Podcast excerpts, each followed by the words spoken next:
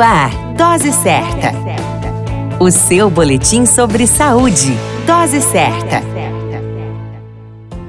Olá, eu sou Júlio Cazé, médico de família e comunidade, e esse é o Dose Certa, seu boletim diário de notícias. E o tema de hoje é Dia Internacional do Orgulho LGBTQIA.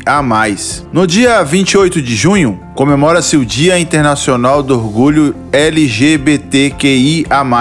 Essa data é celebrada em homenagem a um dos episódios mais marcantes na luta da comunidade gay pelos seus direitos, a rebelião de Stonewall Inn, que ocorreu em 1969, onde marcou a revolta da comunidade LGBT contra uma série de invasões da polícia de Nova York aos bares que eram frequentados por homossexuais que eram presos e sofriam represálias por parte das autoridades.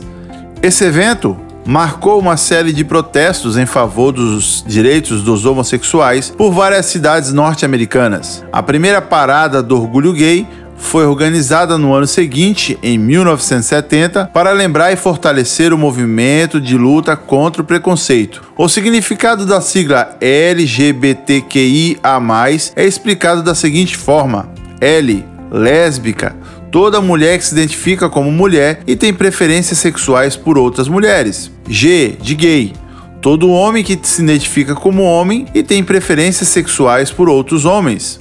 B de bissexuais, homem e mulher que têm preferências sexuais por ambos os gêneros.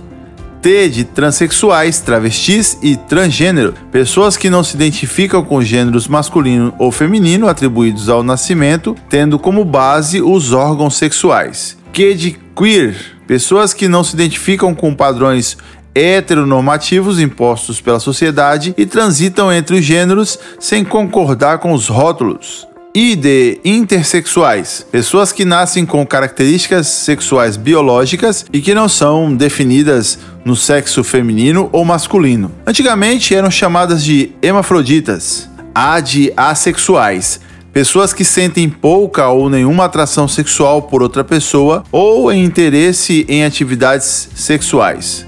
E mais, que são todas as letras da sigla, podendo ser incorporadas outras letras significando outros tipos de preferências ou posicionamento sexual. A dica de ouro é: preferência e posicionamento sexual é decisão individual e merece ser respeitada independente da opinião própria. Cuidemos contra o preconceito. A qualquer momento retornamos com mais informações. Esse é o Dose Certa, seu boletim diário de notícias, e eu sou Júlio Cazé, médico de família e comunidade. Dose Certa, o seu boletim sobre saúde.